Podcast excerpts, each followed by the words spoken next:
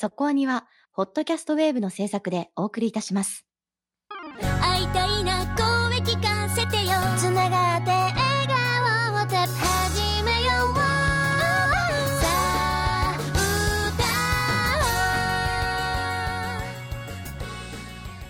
ディープじゃなくそこそこアニメを語るラジオそこアニストコアニあお互いの準備してます？ーしてます珍しく。今回は結構頑張ってますね。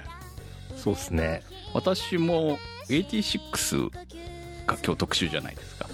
ええ。見直しフルにするのはさすがにしんどいなと思ったんで要点だけみたいな感じで見直してたのでその分をお互いの主張に一部分当ててたっていう感じでしたけれども結構進めてます。いや今期面白いの多いうんそうですね。面白いの、うん、意外とあるなって感じですね。あと全然あの興味なかった作品が意外といけたりっていうのもあるし。ほう。ほら話題作はあるわけじゃん。まあそうですね。そうもうスパイファミリーはもうずっとね言われてましたし。でまだ1話しか見てないからこれからかなっていう感じ。そうですね。ねまあまだキャラ揃ってないし、揃ってないしなっていう感じ。でしでも絶対この後面白くなるんだろうなっていうぐらいしっかりと作ってあるな感は非常にあるなとか。はい。あとはパリピ孔明とか話題作だとは思うんですけど。いやまねあ話題作通りに面白かったし。面白かった。1話良かったですねあれ。よかったね、うん、よくできているっていう感じのね。いや喋ってるだけで頭良さそうに聞こえるの本当沖合さんだな ずるいよねやっぱりね。そうですね。うん。はい。そこはずるいなと思いましたけど。とまああの気になった作品私結構あの処刑少女の生きる道が意外とえこういう流れなの？みたいなテンプレじゃない感で面白いなと思いましたけど。まあ先は分かんないけどねまだね。はいはい。2話まで見た感じだとみたいな感じでこう。僕はね、うん。本当かぐや様の1話がもうまあもう最初からフルスロットルだったんでやっぱ最高だなっていう。かぐや様はずるいよね。もうね。いやでもね本当に青山さんのナレーションが本当に面白いから。もうなんだろうね。毎シーズンより面白くなるっていうのはすごいなと思うわけですよ。え。だって飽きてくるじゃん？はっきり言ってしまえばさ、えギャグアニメってそこが一番怖いですよ、ね、難しいところじゃないの。はい。その面白さを維持するのって結構しんどいじゃない？大変だと思います。ね。こうまあギャグのノリ。だってもうほらこの2人の関係は分かっているわけだからさ。そうですね。かぐや様が好きなのもこうね。白金が好きなのも。分かってるわけじゃん。あとはどっちが先に告白するかだけの問題であって。そうそう2人がラブラブなのは分かっているわけなのアニメ見てたらその1話で決着つくはずなんかないってのも分かった上で見てますからそうだよね。確かにね。そういう展開の大筋は分かっているからそんなに感動できないかなとか言うとそうでもない。そんなこと全然ないっていう。っていうところがまあねいろいろキャラクターも増えてより面白くなってるっていうところが素晴らしいなって思いますね、みたいな話はお互いでしたいと思っておりますがまあ、はい。あの今期も面白い作品がありますので、えーお互いねいよいよ来週です。はい、はい頑張ります。皆さんも、えーアンケートそうそうアンケートがね始まりますよいや助かっております、はい、あれはアンケートにお答えください。はい、ということで、えー来週はお互いです。皆さん感想もお待ちしております。ということで、えーまずはこちらを終わらせてから次に進みたいと思います。今日の特集は。86ですお肌もいい感じノックして新しい扉大丈夫そこアニ86ギアーデ帝国が開発した完全自立無人戦闘機械レギオンの進行に対応すべくその隣国であるサンマグノリア共和国が開発した無人戦闘機械ジャガーノート。だが無人機とは名ばかりでありそこには人として認められていない者たち86が登場し道具のように扱われていたのである。死と隣り合わせに最前線に立ち続ける86の少年。将来を渇望されるエリートの才女。決して交わることがなかったはずの二人が激しい戦いの中で未来を見る。原作は、浅戸浅戸によるライトノベル。電撃文庫にて2017年より刊行。期間11巻。アニメ版は、監督石井俊正、脚本大野俊也、アニメーション制作 A1 ピクチャーズにより2021年4月より第1クール全11話放送。2021年10月より第2クール放送。エピソード22、23は2022年に延期され放送された。ということで始まりました。今日の特集は86特集となります。はい。まあこれ、最終回特集でも言いましたし、うん。見てなかったんですよね。私は。僕も1話と2話を見て、その後しばらく置いておいたって感じですね。いや、最終回特集に向けて、2日で見たって感じですね。ああ。でいやまあ、そそのこはね。まま特集をしたいと。なぜ俺見てなかったんだって思いましたね。クムさん面白いから見てっつって。うんうんでも本当に特集していただいて私も良かったって思うくらいにとてもいい作品でした。あのーなかなかね、うん。こういう、まあ、未来、未未来？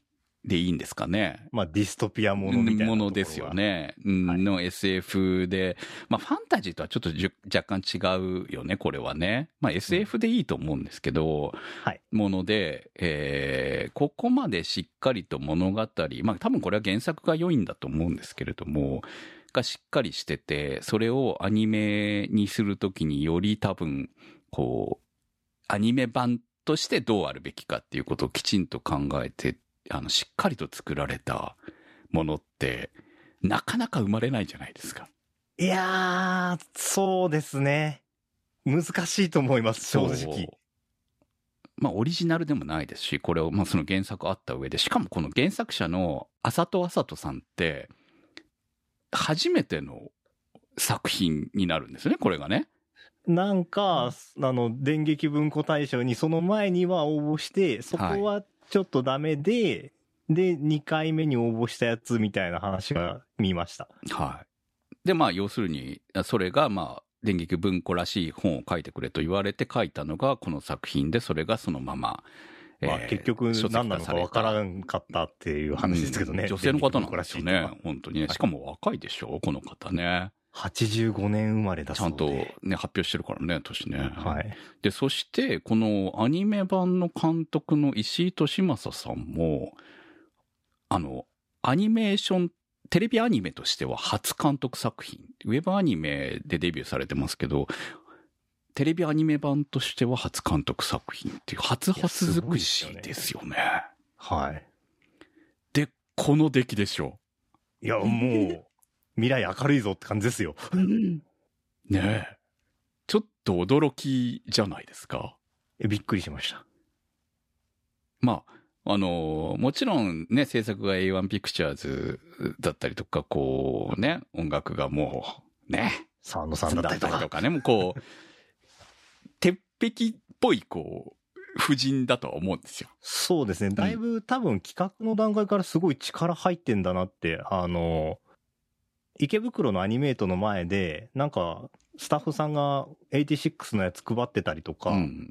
で、そもそも、ね、あの、放送された直後だか直前だかに、プラモデルも3種類、HG シリーズでバンバンバンって出てた。は僕はそっちから入ったたちなんですよね。うんどっちかっていうと。い。まあ、あの好きそうなデザインですよね。はい。僕はデザインも好きだし、いや、プラモのね、うんあのーパッケージがね、かっこいいんですよ、絵が。はいはいはい。それで、あのージャケ買いしてプラモを。プラモのジャケ買い。はい。はい。久々にジャケ買いして、で、あのーアニメ見て、最初アニメ見たときは、まあ、あのー最終回特集でも言いましたけど、はいレーダーがはい。嫌だな、この女って思ったんで、あーまあ、それはね、それでちょっと止まっちゃったんですよね。最初の引っかかりで。正論、正論女ですからね。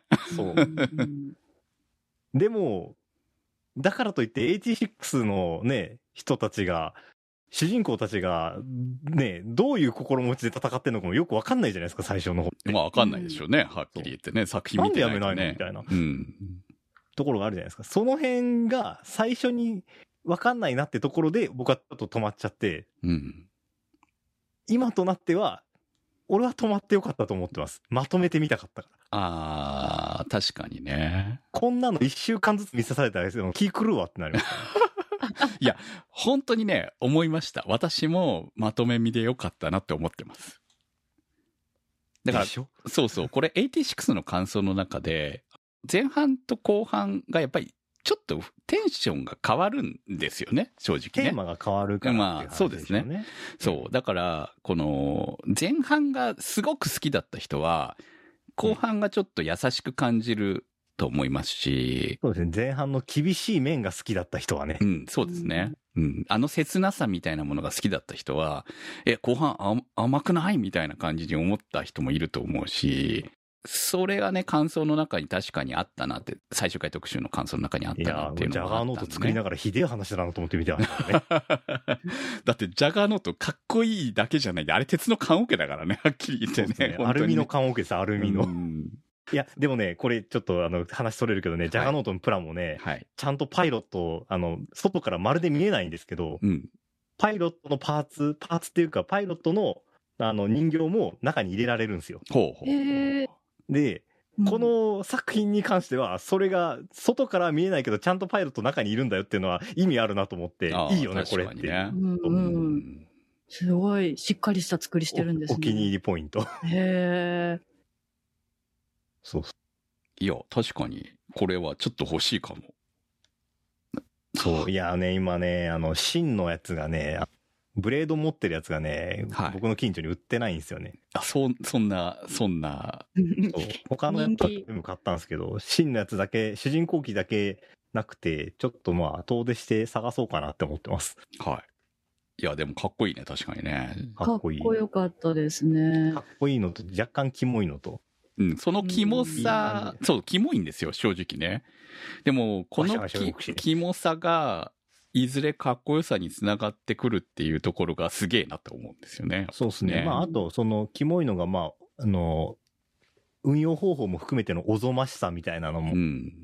うん。ああ、確かにかっこいいな、この、パッケージ。かっこいいでしょ。うんでしょでしょ、うんめちゃめちゃウェザリングしたくなるよね。はい。っていうか、汚くてなんぼですからね、これね。そうそうそうそう。うんあの、弾が出るところ、銃の形してるの最初気づかなくて、あれもかっこいいですよね。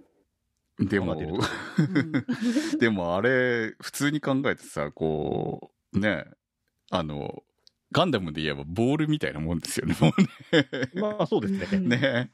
ほぼこれ一丁で戦ってくださいみたいな。うんあの、基準に関しては、ちっちゃい、あの、レギオンは倒せそうなんです。倒せるんでしょうけど、まあ、同じぐらいの大きさになってくると、もう、ね、あ背中の大砲ぐらいしか通じなくない？しかも背中の大砲も、果たして正面走行を抜けるんでしょうか？みたいな。うん。そんな感じがあるんで。なるほどね。そうそう。はい。まあ、だから設定的にも死亡率はすごく高いらしいですよ。まあ、そのように扱われているわけですからね。だって中の人などいないですからね。そうそうそう。それのせいで、あの、シンたちの舞台も含めて86は少年少女しかおらんと。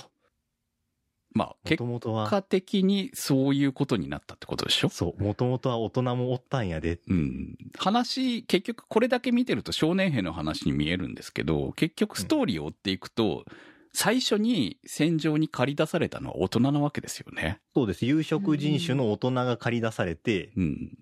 いなくなったんで。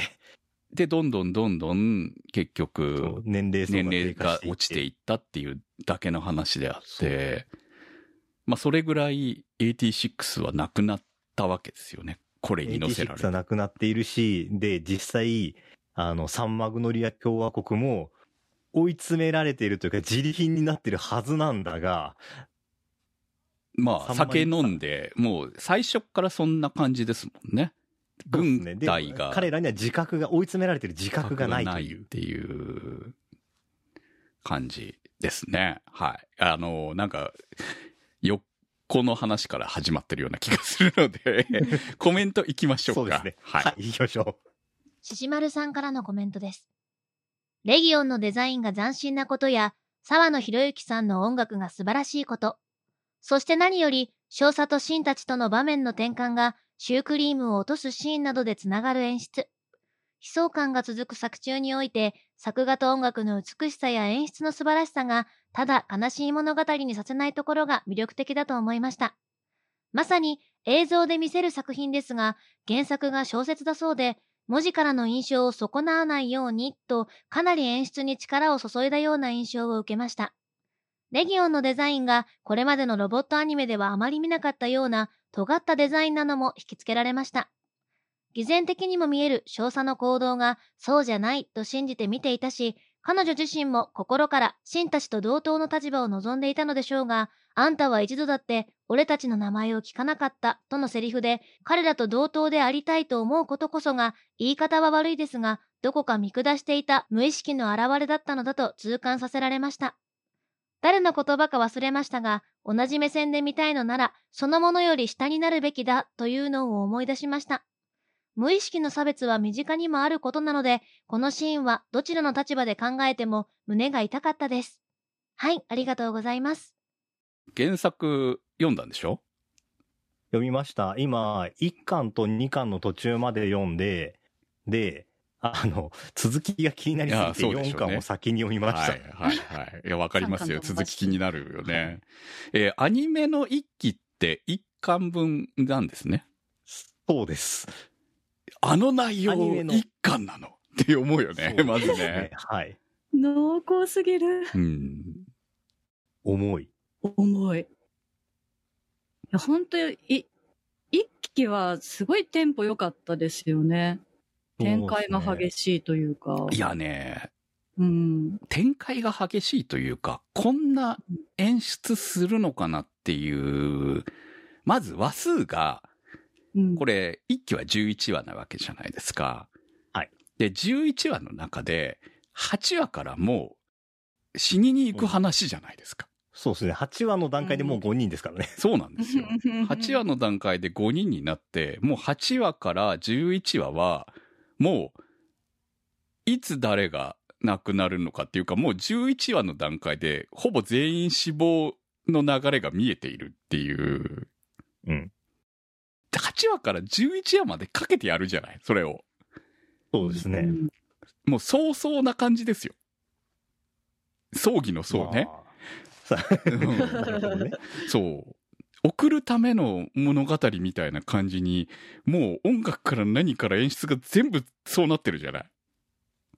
いやー、だってね、俺はてっきり2クール目は別の主人公になるんだろうなって思ってましたから。でもだってもう次の人たち配属されるわけだからね。まあね。そう。いや、もしかしたら彼らの話が最後に出て、もちろん出てくるだろうとは思うけど、でもそれはもう亡くなった後での話になるだろうぐらいの勢いでやってましたからね。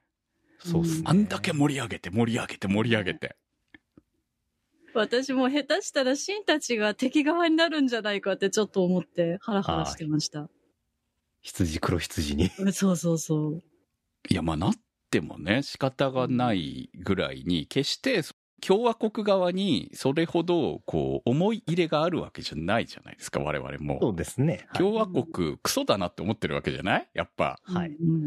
その、レーナたちは別としても、国自体に思い入れはないわけじゃないですか。そうですね。ああ、積んでるな、この国。うん、まあこんな国滅んでいいんじゃねえとしか思ってないわけなんで、うん、そのためにシンたちがそこまで苦しむ、86がそこまで苦しまなきゃいけない理由ってないよね、とか思うわけなので、うん、そう考えるとね、やっぱ。そう、そこが最初僕が一番とっつきにくかったところで、うんレーナは、まあ、言ってることは正しいんですけど、でもまあ、後方にいるってことは変わりなくて。で、はい86たちが、なんでそんなに戦うのっていうのは、その、8話でしたっけあれね。はい。あの、夜、みんなで喋るシーンで、うんようやく、彼らがなぜ、未だに共和国の盾であり続けてるのかっていうのが出てくるじゃないですか。はい。そこに来るまで、ああ、俺も考えが、あそこ、そこに来たらもう俺も考えが浅かったなって思われる。こいつらはすごく誇り高いんだなっていう。んあの少年たちなのにね、言ってしまえば、あの年齢なのにね、そう。あそこまで誇り高く生きれるものなのかっていう。豚と同じことをしたら自分も豚なんだっていう、んそれだけは絶対になりたくないっていうのは、いやまあ、単純にかっこいいし、普通に生きてる上でも、そういう風に思って行動ししたいなって思えることってあるじゃないですか。あの、こういう時には、誰か困ってる時、ことがあったら手を出してあげたいな、あげられる自分でありたいなっていうのは、やっぱ、こういうアニメを見て、俺は普段の生活でもそう思うようになったので、まあ、だから、今の、この、でも今のガンダムだよね、言ってしまえばね。今の時代にね、見せるガンダムみたいなものなんじゃないのかっていう、こう、そういうものを、まさかここで見せられるなんてみたいなさ。うん。だからちゃんと作品内に哲学があるなっていうところは素晴らしかったんじゃないのかなって思うし、それをちゃんと演出で見せきれた。映像で見せきれたっていうのが、まあ音楽、結局映像の中にはもちろん音楽も含まれるので、まあ盛り、あの盛り上げはやっぱりさすがだなって感じもありましたよね。そうですね。まあ、沢野さんの音楽は、そのも辺、うね。いいところで差し込まれたらもう、もうあかんっていうところがありますからね。泣きますみたいな感じはあるからね。えでも音楽だけじゃないじゃない。やっぱり映像も素晴らしかったからか。映像もそうですしうん、構成が、あの、最初やっぱり、その8話までの間でボロボロ死んでいくじゃないですか。そうんで、あの、死ぬシーンがあるやつまだマシで、う。うん。ワンカットで、あ、死んだんだなって、あの、最後まで生き残ってたハルトくんなんかは、そうじゃないですか。ファイドのカメラからの画像で、あ、死んでるってなるっていうところだったりするんで、思い入れをこちらが持つ前にキャラクターがいなくなってしまうっていうのがすごく多くて、でも、そのキャラクターに思い入れがすでにあるっていう不思議な感覚を。気がついたら、そう、ん最初、死ん、そう、カイエとかもう、ん死んだ時とかはそこまで思い入れ持ててないんですけども、その後、ちょこちょこ懐かしのシーンみたいなんで出てきたりとか、黒羊の声で聞こえてたりとか、そういう死んだ後の描写が増えていくことによって、死んだ後に生前と死後の描写を重ねていくことによって、愛着が増していくっていうのが、すごい不思議な感覚で、この作品の。うんなんか、私は、あの、その、レーナと、その、シンたちとのやりとりって、顔が見えずに、声だけでおしゃべりしてたりとかしてて、で、レーナは、あの、どんな顔しているんだろうって、みんなの似顔絵描いてたりとかしてて、そういうシーンが流れるところが、もう、尊い存在だなっていうのが強調していたように思えて、すごいね、あの、思い入れ深くなりました。うん。うん。まあ最初はね、その、こう、偽善だろうみたいな感じだったわけなので、で死んだちからしてみても、こうめ、なんか変わったやつが出てきたぞみたいな感じだったわけじゃないですか。ぐらいでしたよねそう、本当にね。今回のやつ頑張るな、っつって。うん。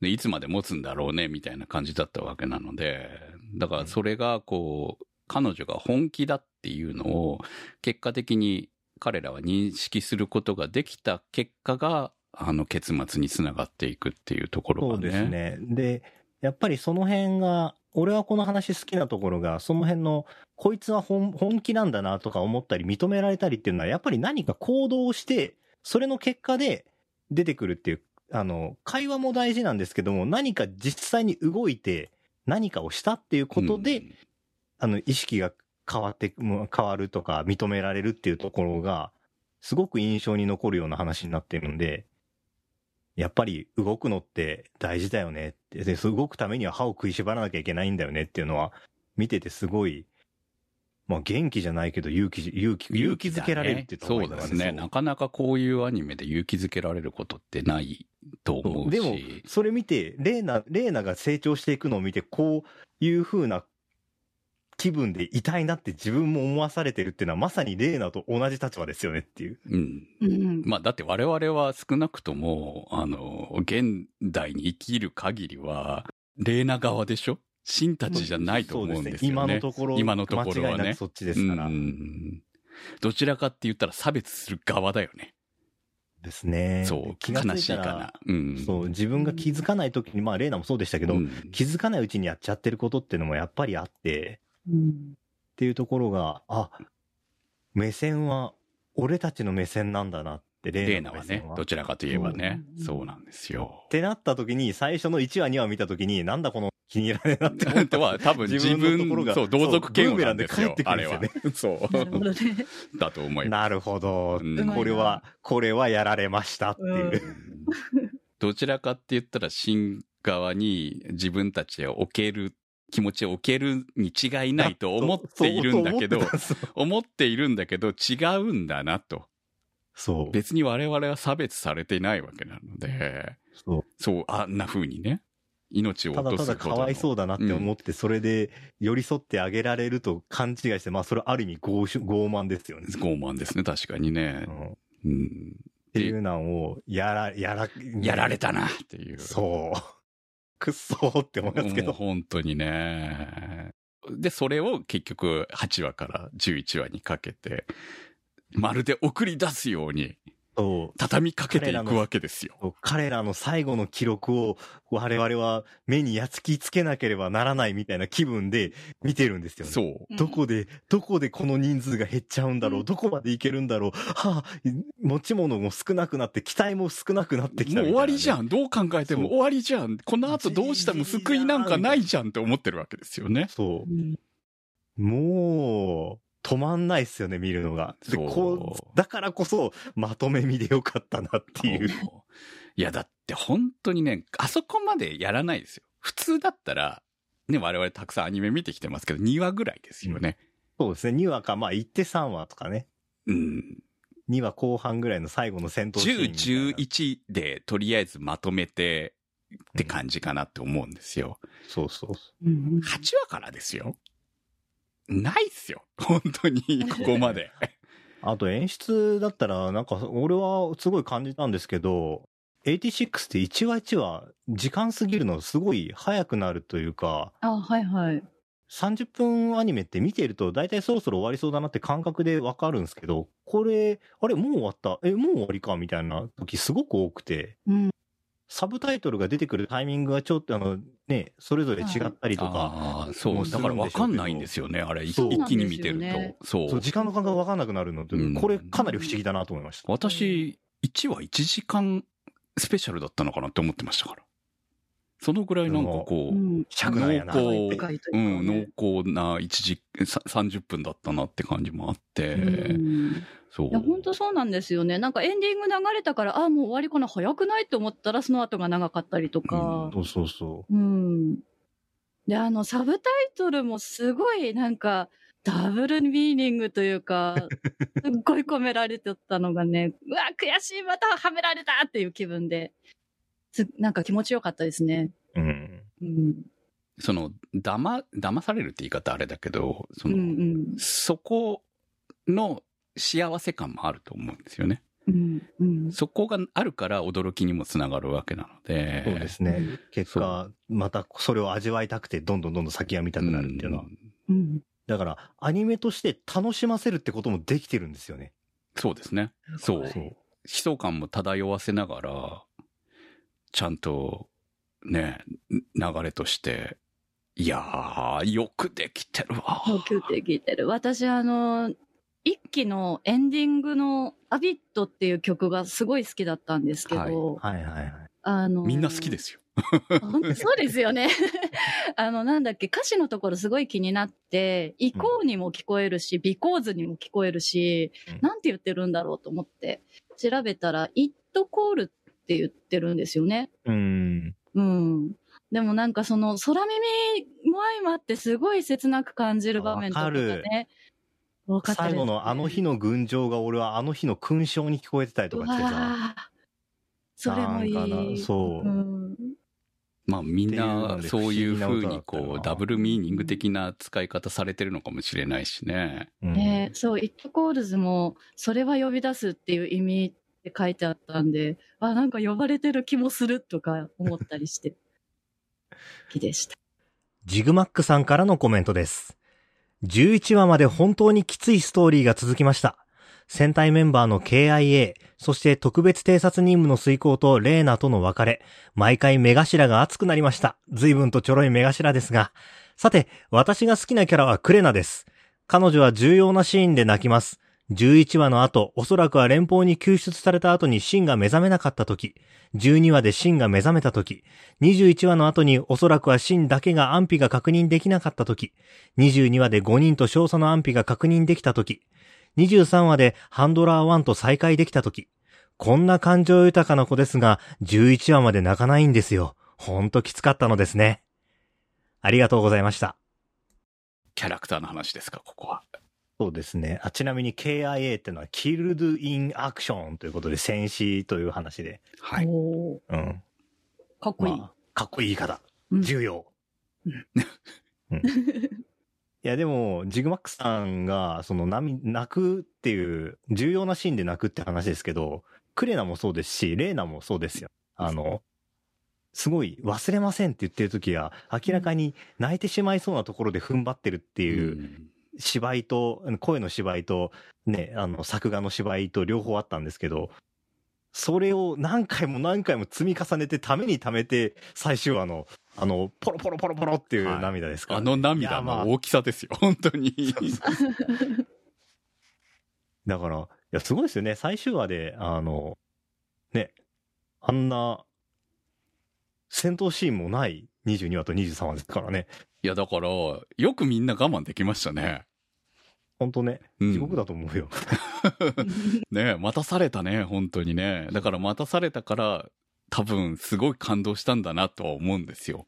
そうですね。ああ、でもまあ、その話は後にしましょう。はい、そうですね。じゃあ、好きなキャラの話しましょう、キャラの話。はい。好きなキャラいます？誰？え、好きなキャラっていうか難しいなだって、スピアヘッドのメンツってみんな好きじゃないの？まあみんな好き。だからうん俺はそこをのけて考えることにした。はおー僕ね、あのね、あの、エルンスト好きなんですよ。はいはいおとお父さんというか大統領。い。はい。ああ、エルンストいいですね。確かにね。もうそれ2部いや最初ちょっ、と二部怖かったけどね。あれじゃないですか。2期じゃないですか。兄貴ですね。はい。うんちょっとね、あの、マッドっぽいよね、あの人はねう。んうん。だからどっちかわかんないって感じがあるよね。ど多分、ねあの、ここで僕と心中してもらうっつって、うんあの、ね、86だったっていうは彼らを、ああいうところに送って、で、彼らが死ぬようなことがあったら、もう世界を滅ぼしてしまうみたいな、そうじゃないと理想が保てないから、理想が保てないなら死ねばいいみたいなところはかなり狂気ですよね。うん。でもあのぐらいじゃないと、あの国をまともに立て直すことはできなかったんじゃないのかな。そうですねう。ん。その結果が、あの、まあ、結局、ギアーデ連邦っていうのは、ギアーデ帝国の後の国なわけですよね。そうです、そうです。はい。だから、レギオンを作った国なわけじゃないですか。はい。それが、まあ、あの、帝国を解体して、今の連邦になっているっていうことなので、まあ、レギオンに対する責任はあるよね。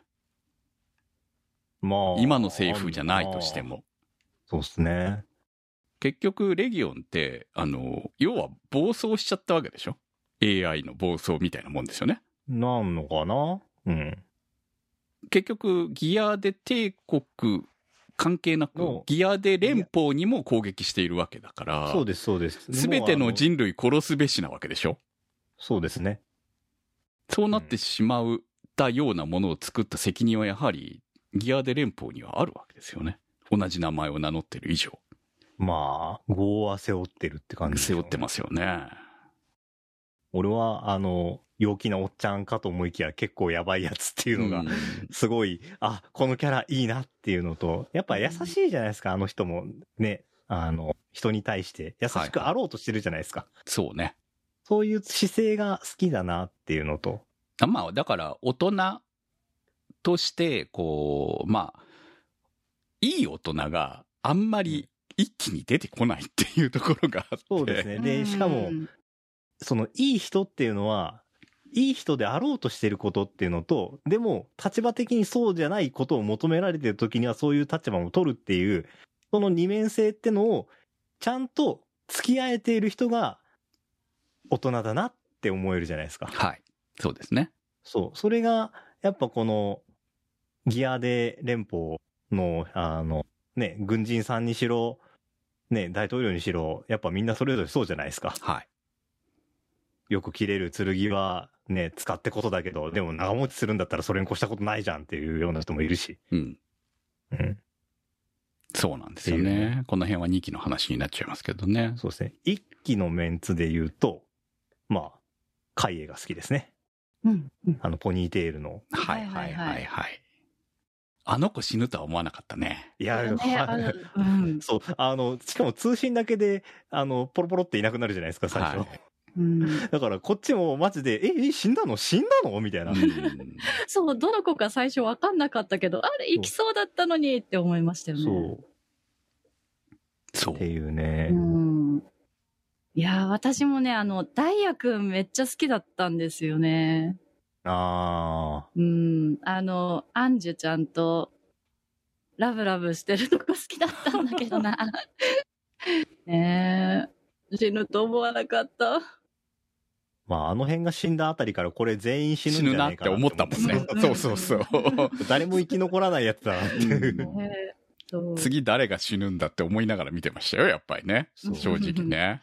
そう。ねいや、だってもう、みんな死にそうだったもん、本当に。まあ、全員、まあ、まあ、漏れなく全員に思想が出てました。そうそう。まあ、最悪、シンだけが生き残るみたいなさ、記憶喪失でみたいなさ。ですね。アンジはダイヤが死んだから追っかけられそうだし、うんうんクレナはね、シンのこと好きなんていう。もう、めっちゃフラグじゃないですか、もうこれ。なってるし、ライデンは兄貴分キャラでしょ？死ぬだろう。死ぬだろうね。そうそうそう、そんな感じだよね。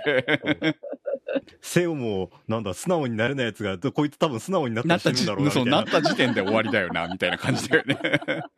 いや、もうだって、ね、アンジュだってかなりし思想出てましたからね。出てますよねはいうんそう。だからもう、あ、全滅だなっていう。誰も、誰も残らないんだろうなって思ってたからう。んそのぐらいこう、あそこまでし死にフラグ立てながら、結局生き残ったんだ、このメンツ。しかもこの後死なない、今少なくとも2期の中では死なないというね。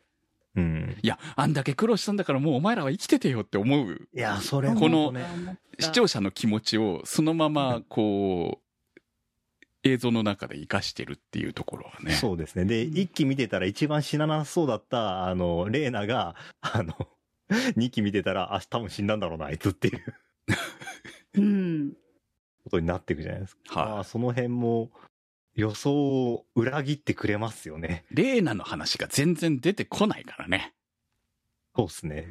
いや、だってあれ出したらダメでしょ、やっぱりね。まあ、最後に出てくるからこそ意味があるんであってね。うん。最後の方に出てくるからこそね。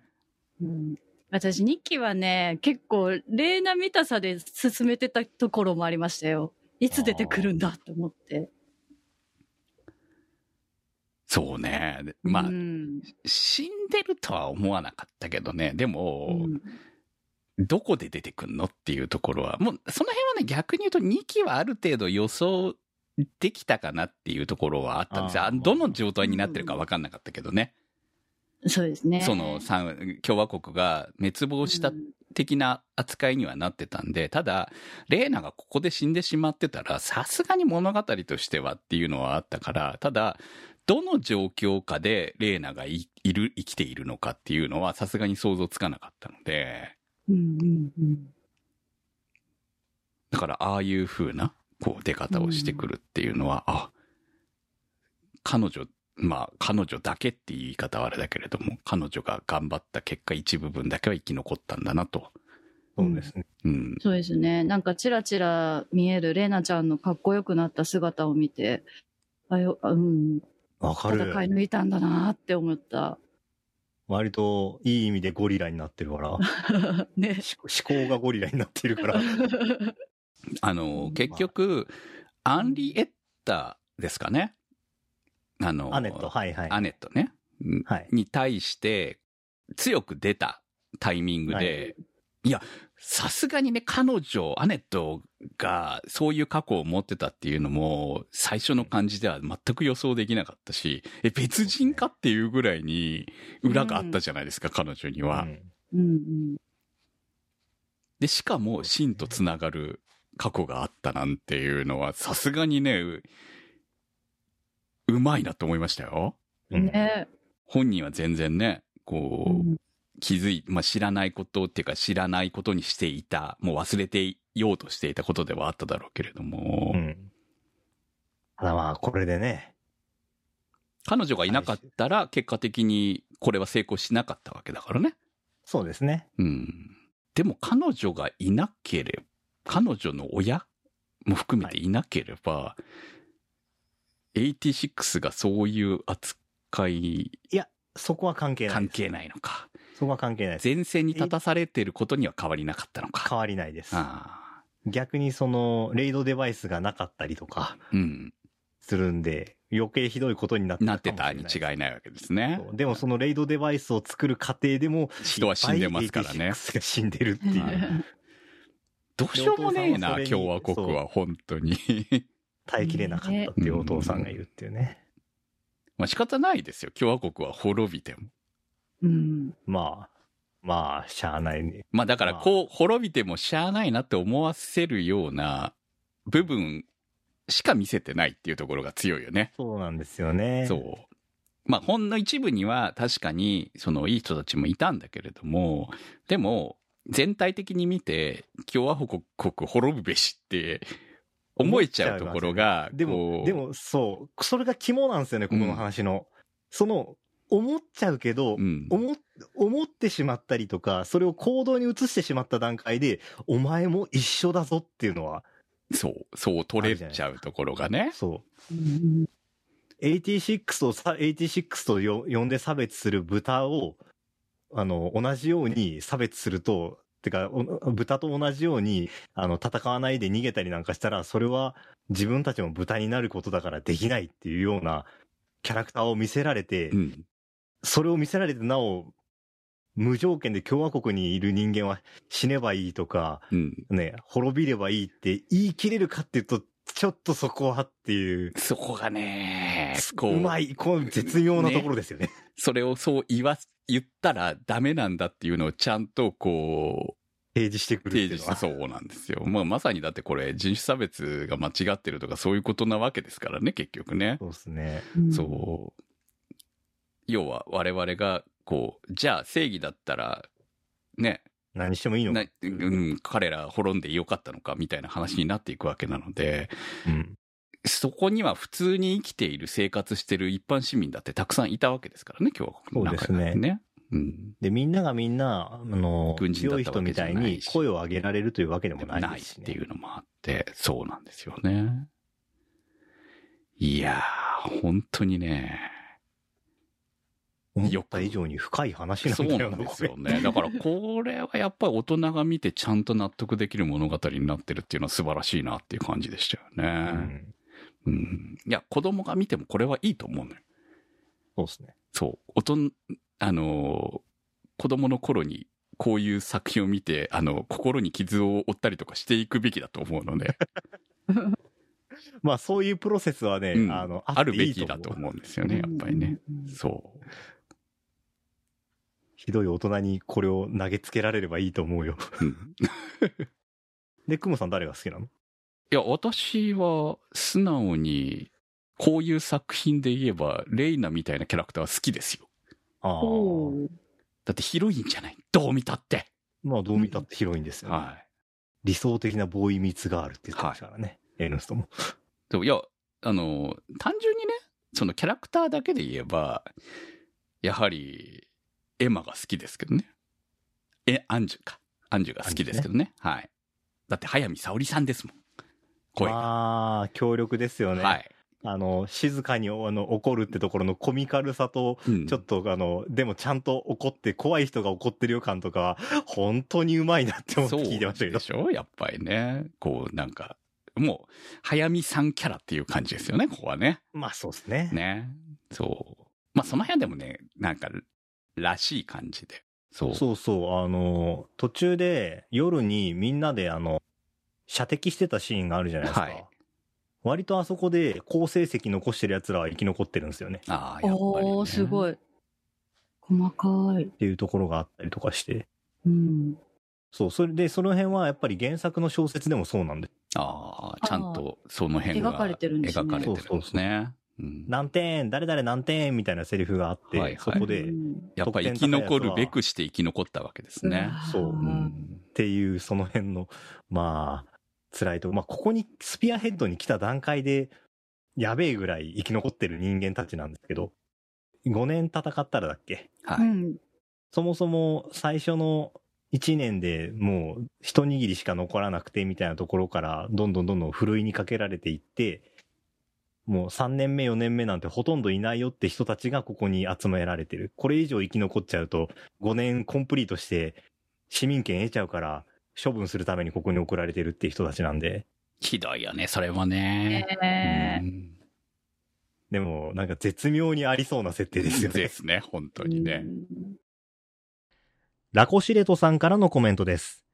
人種差別が間違っていると思っていても、一回の少佐では正論で周りに訴えても何の改革もできず、前線で戦う86に自分だけは寄り添っていると勘違いするレーナがワンクール目では痛々しく、見るのが正直辛かった。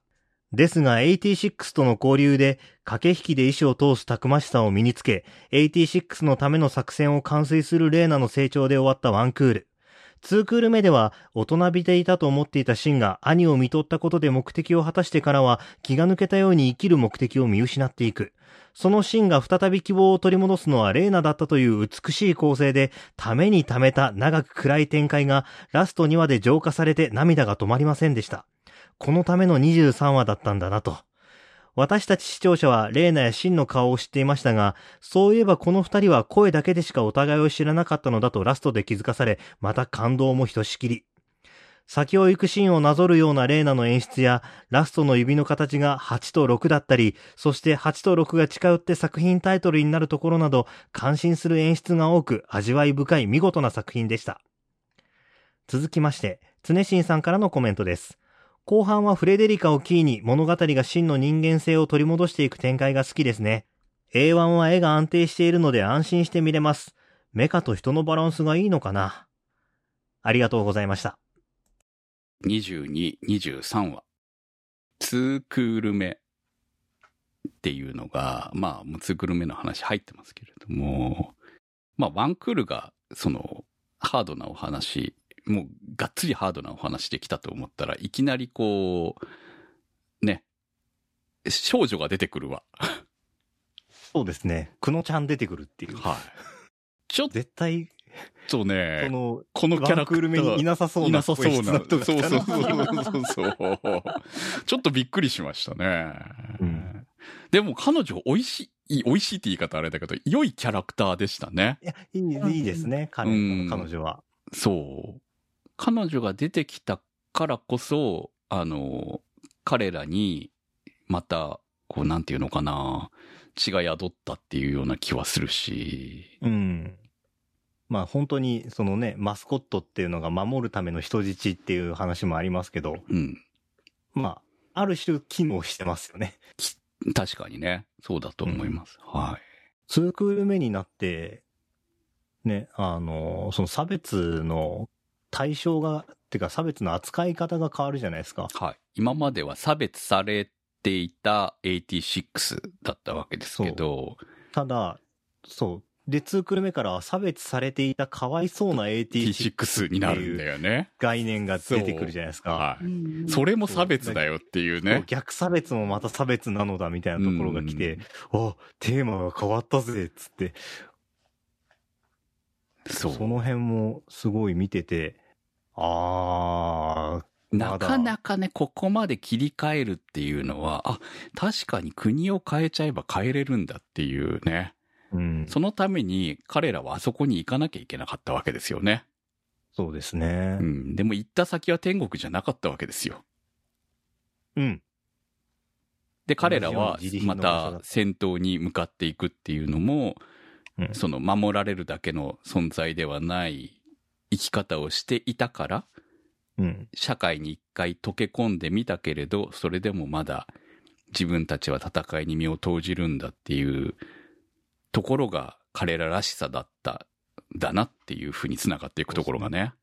う。うんん。でもそのおかげで、またレーナと会えるわけじゃないですか。そうですね。ただまあ、そうやって、ま、また戻ろうとするのを見て、それはちょっとって大人が思うのもまあわかる。わか。る。そでもそれを他人がとやかく言うのもどうなんだろうなっていうのもわかるし。子供として見たときはとやかく言う対象なんだろうけど、うん一人の人間として捉えたときに、そう、いう、そこまでこの人の生き方に関して干渉する権利が、資格があるのかっていうところは考えるよねっていうお話になってるから。う。まあうん結局、そこまでのことを彼らはしてきたわけだからね。うん。うんで誰、もできない、ことをやった大人でもできないようなことをやってきたわけで。だからね、そうなんですよね。うんだから、まあ、戦力としてというよりも、彼ら、まあ、戦力としても結局は重要だったわけで、後半の方になっていくにつれて、そうですね。で、それをまた利用しようとする奴らもいたわけで、でもそれを分かった上で彼らは出撃していったわけなので、そうですね。うん。最後の AT6 だから行くっていう、その AT6 は差別用語だったはずなのにね。うん。誰が言うかでも意味合いがねうん、変わってくるところがかっこいいなって。私、その最初、一期の時の戦って死ぬ方がいいって言ってたのは、あんまり実感してなくって、分かってなくって、うんでもこのあたりでやっとこう、あの、あ、あの、な、誰にとやかく言われずに自分の意思で生きていくってこういうことなんだなって理解できて、かっこいいなってなりました。うん。うん。ある意味憧れるよねっていうのはね、うんうんそこまで貫けるってのは、まあ、現代に生きてるとなかなかそういうふう、まあ、現代日本にっていう方が正しいかな。そうですね。に生きている限り、なかなかそこまで貫くことっていうのはないと思うんですけど、うん。でも、ね、こういうふうに見せられたら、そう戦っていく、そのなんていうのかな、ほら、少年兵問題って、こう、うんなかなか実感しづらいものがあるじゃないですか。アニメの中ではよく出てくるんだけど、うん。で、無理やりなんとか、こう、ね、そういう風な方向に持っていく作品はあれど、まあ、この作品の中で言ったら、あの少年たちは、確かにそうやって生きていくしかなくて、その結果こういう風になったんだなっていう、こういう、まあ、歪んでるけど、歪んだ成長を遂げたんだなっていう、そうですね。うん、のを納得せざるを得ないっていうところがね。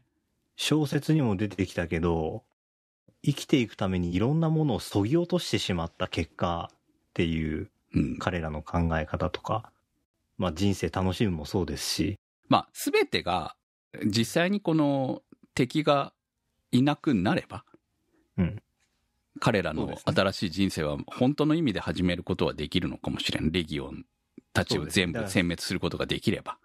そう、だからそれがまだ見てない景色をあいつらに見せたいと思うっていううん真の目的にもなったそうですっていうのは。ねだからこれは最終話まで見たからといって、レギオンは殲滅したわけではないので、むしろ別に状況は、あの、一時しのぎはできたよねって話なだけでそうなんですよね。うんそう。だから作品的にはハッピーエンドなんだけれども、実はハッピーエンドではないというね。そう。全然それどころ世界観ないんだわ的には。ね。そう。うんそういう物語ではありましたけれども。いや、本当にね、うまいなと。いいもん見せてもらってるなっていう感じはね、してますよ。サイコさんからのコメントです。86は脚本、作画、CG アニメーション、音楽、声優さんの演技、何をとっても良質なアニメでしたが、やはり一番印象に残っているのは22話、23話の感動です。それまで丁寧にキャラクターの関係性を作り上げてきたがゆえに、ほんの少しの回想カットだけで、たくさんの感情が思い出されてきて、過去と向き合いながらも先に進んでいく決意をする彼らの姿は、涙なしには見られなかったです。23話の C パートはこれを描くためだけにこれまでの話を作ってきたんじゃないかと思えるほど。辛い戦争を描いていた物語が最後の最後に最高のボーイミツガールの物語になりました。原作はまだ先に続いているとのことで、アニメの続編も期待したいところですが、それは打足になるのではと思いたくなるほどの大団円でした。あの最終話を見るためだけに何度も最初から見返したくなってしまう傑作アニメです。ありがとうございました。もうそうですね。23話の C パート。これを描くためだけにこれまでの話を作ったんじゃないかと。本当にね。いや、だっ出ました。て、本当に待ってましたですよね、本当にね。本当に。いや、あの、誰かを悼む時間を長いなどと思いませんよみたいなセリフすげえ好きだけどね。うん。エルンストの言ってた。っていう、その、は端々もいいんだけど。はい。いや、でもな、ももうだって、ね、結局生きてて欲しかった人たちはほぼ生き残ったわけじゃないですか。まあ2期、そねそのツークール目1期を生き残った人たちですよね、言ってしまえう、ばねそう。ですね。1期を生き残った人ツークール目でいなは、くなってしまったのはユージン君だけという。そうですね。うん。ついでに言えば、ファイドもちゃんと生き残りましたからね。そうですね。ファイドはね、ファイド可愛いんだよな。ファイドはね、ファイドがね、あの、あそこで止まった時はね、人間が死ぬより泣けたもんね。いや、あれはずるいよ。あれはずるいですよねん。よかったねっていうか、あの、うん、あれよかったです。よかった。そう、単にね。単にもう本当嬉しいという、ファイドのあの行動は本当に犬っぽくて可愛い。うんうん あと猫もいたっていうのも良かったですね。ちゃそうんですとあの黒ね猫。黒足白猫の、白足、白足黒猫。あ 白足黒猫ですね。はい。あの猫はね、回収できなかったってことなんでしょうね。あの、戦ってた時は。ああ、そうですね。だと思いますよ。だからそのまま残していきましたからね、結局ね。うん。あのー、本来ならあの、戦整備班がそのまま見てたってことだったんじゃないかなと思うんだけれども。ですかね。いで、や結局、レイナが連れて行ったんじゃないの？レイナが連れて、レイナが連れて行って、で、うんレイナのお家に飼ってたんだけど、うん。まあ、せ大構成があって、そんな、そんなところじゃ戻れなくて、うんっていう。で、その後生きてたからっていうことですそうね。。でも、レイヨンさんは猫には優しいから。ああ。人間以外、人間だけを殺すマンだからね。そうですね。バグだな。ああ。まさにね。人間の脳も欲しいわけでしょ？でも人間も殺したいわけでしょ？そう、人間を殺して、そうですね。うん。いや、これもね、後々4巻とかだとね、うわ、うわっていうのが出てくるんではいはい。まあそこはね、映像化されていないものは話せないですけれども。そうですねはい。だからまあ、ツークールでやりきったっていう意味ではすごく正しいし、そうですね。次を見たいかって言われたら、でもこのスタッフィングで作れるんだったらすごくいいものができるだろうというのは想像できますよね。ぜひ俺は次は作っていただきたい。うん、でも、それ、あの、次作ってほしいけれども、このテレビシリーズの出来は、あの、見事続きがなくてもいいぐらいにうん良い。うんうんううんん。いや、だってね、最後のその C パートのみんなで5人横に並んでると、5人、6人か、6人横に並んでるところとかでも、ね、電車のレールが見えていって、途中で途切れて、レールがなくなった向こう側に彼らはいるんだとかね、うんその辺はやっぱり、あれはアニメの、まだね、俺、そこの描写、3巻の描写になってくるから、見れないですけど、まだ読んでないけど、多分あれはアニメの演出でしょう。でしょうね。そんないちいち文字で説明す線路るみたいなはずっと出てきてましたからね。こう、いろんなシーンで。そうう、んだから、意図して作ってたんだろうなっていうのはわかるので。そう。だから、すごくこの原作の咀嚼がうまかったんだなと思うんですよね、このね、作品は、ね。たまにこういう作品出てくると、ほんといいですね。うん。だって絶対相乗効果生まれると思うしね、作品にこのフィードバックしていきそうな感じもあるし、ただ、あの、原作の方は11巻まで出ているわけでしょ。めっちゃ出てるんすわで本当に大丈夫？みんなそれまで生きてる？本当に生きてる？大丈夫？うんそこまではわかんないからね、はっきり言ってね。で、11巻まで出てて、今回、じゃあ3巻ぐらいで終わってるわけですか。3巻までなので、うん。えー結構その途中のびあの描写とかも、あの、時間軸的に入れ替えて、アニメで入れ替えたところはちょこちょこあるんですけど、はい。1巻がまあ1クールで、うん2クール目は2、3巻で、はい。で、4巻は2クール目が終わった直後から始まるんで、もうなんかこう、なんで原作変えよみたいな感じ。そうそう。うんもう動線完璧なんですよ。あだからーうまい。だから俺も買って、うん1巻から、俺1巻から5巻まで一気に買ったんですけど、はい。途中で、いや飛ばしちゃったわけね4巻本当どうどうなったか知りてえから、そこ、気が狂ってしまうって思って読んでしまいました。うんはい。正しいと思います。はい。いやー、まあとにかく気になる人は4巻から読めばいいってことですね、とりあえず、ね。そうです、そうです。はい。そう。でもただ、1巻から読んでっても、うんやっぱりや、ね、あの、物語に対する理解度って、ね、解像度って上がってくるんで、うん。まあ特にアニメ見てみるとより上がるでしょうね、解像度はね。そうですね。うんねいやー、次が見たい気もするし、まあ十分アニメとしては満足いく出来だったっていう意味では、そうですうね。んまあ結局この後はそのボーイミーツガールの物語以降の話になっていくわけだからね。そうですね。決したて、やっぱりのね、そのどういう、まあ結局わまだわからないですけど、見て、読まない限りはわからないけれども、大団円で終わるわけはないわけなので、そうですね。あの、あの世界。あの世界はね、彼女たちはボーイミーツガール的には大団円で正しいんだけれども、でもあの世界を変えていくためにはこの後の戦いが存在するわけで、他の国とかも多分出てくるんだと思いますし、そう。で、うんあとね、差別に関する、あの、テーマも新しいのが出てきました。はい。え出てくるでしょうねすごい。わ。うん。だからそういう物語懐が深いわになっていくっていうことを考えたら、まあ、アニメとしては、ね、どういう、まあ、あればどういう描き方をしていくのかも、それはそれで見てみたい感じもあるし、っうん。ていうところでしょうかね、今回はね。みんなエンバーとプラモを買おう。応援しよう。押そう。いや、プラもね、っていうか、あのメカに関しては、本当最初気持ち悪さが、あの、多分ポイントだったんだろうなって思ってるんですよね。うん。だって敵の方がかっこよ、いいじゃん。まあ、か、うん一般的にはそうなのかな。うん。俺は丸いあの、もちゃっとしてるの好きだから。はいはい。でも足の動きって、あの、敵よりも気持ち悪いですよ。まあそうですね。まあ、あの、ぶっちゃけどっちかというと敵の方がガンダム寄りのデザインで、ねジャガーノートの方がザク的なデザインですよね。そうですね。そうそうそう。量産型っぽい感じ。ど、なんか、ね。バタ臭いというのかなんというのか。うん。戦闘機械的には正しいんだけどさ、みたいな。そうですね。はい。だって敵なんか腕まで出てきちゃうからね。あれはまあ。ファフナーかっちゅう。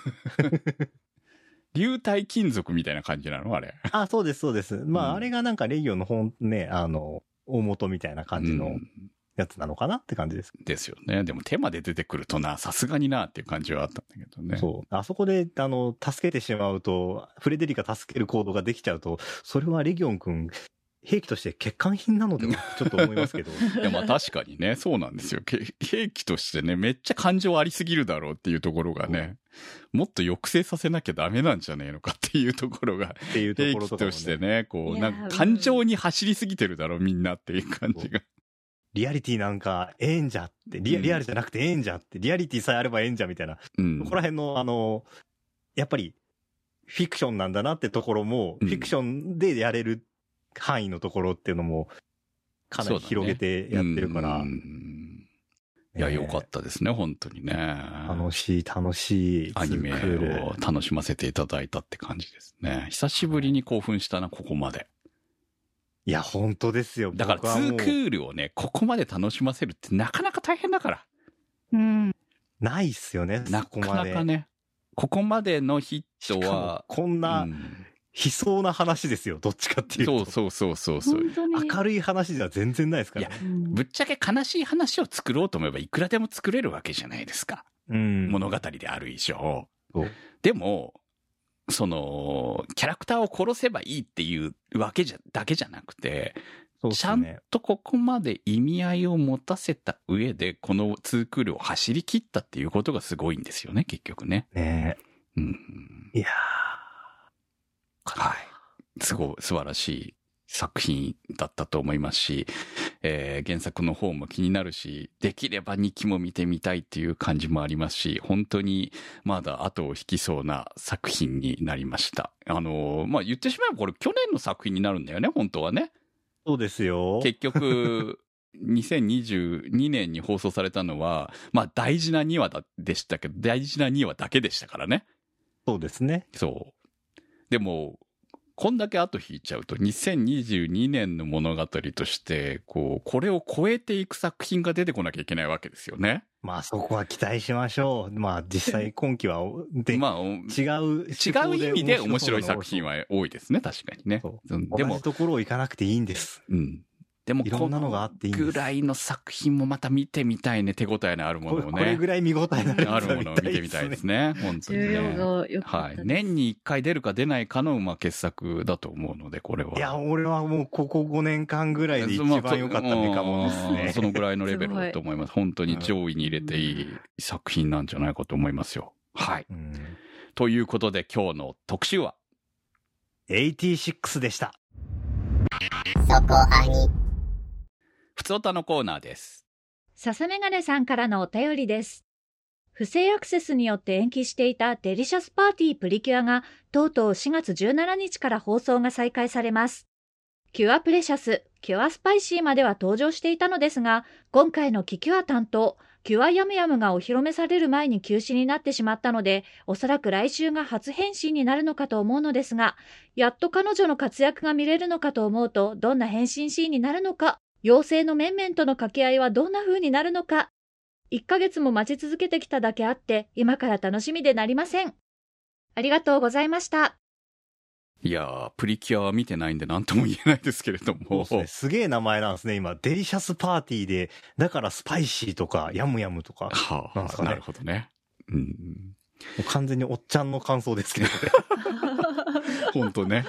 そう。いや、でもね、あの、コメントの方ではね、ちょっとカットしましたけど、毎週ね、アニメ見れるのって、大事というか、貴重なんだなっていう話ですよね。そう、こう、1ヶ月、まあ、不正アクセスがあったからっていうのもありましたけれども、その1ヶ月ね、放送できなかったっていうの、まあ、他の作品でもね、複数あったわけなんで、今回はね。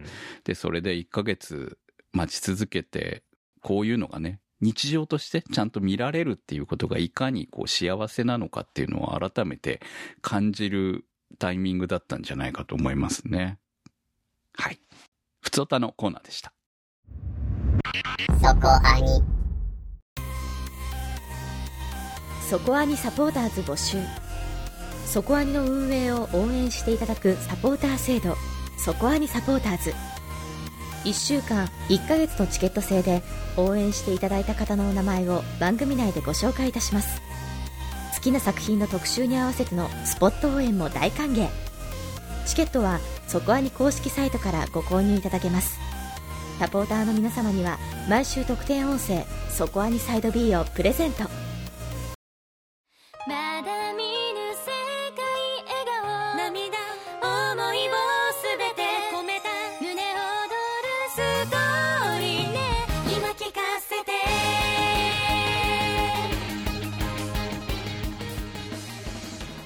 お送りしてまいりました、そこアニです。はい。伝わったかな ?86 の良さは。いやー、どうなんでしょうねえもうね。我々はただ良かった良かったしか言ってないからね、本当にね。ニコニコしながら喋ってたのは確かですけど。はい。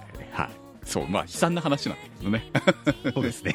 そう、悲惨な話なんだけど、でもそれはやっぱ物語が良かったからニコニコして話せるっていうところなんだろうなと思います。はい。ここまで聞いといてまだ見てない人いたらマジで見てくれ。あ、本当に後悔はさせないと思いますね、うん本当にね。あんまメカが苦手でも全然いけますよね。そう、私もね、結構苦手だったけど、うん全然楽しめました。全然ハマっちゃったもんね。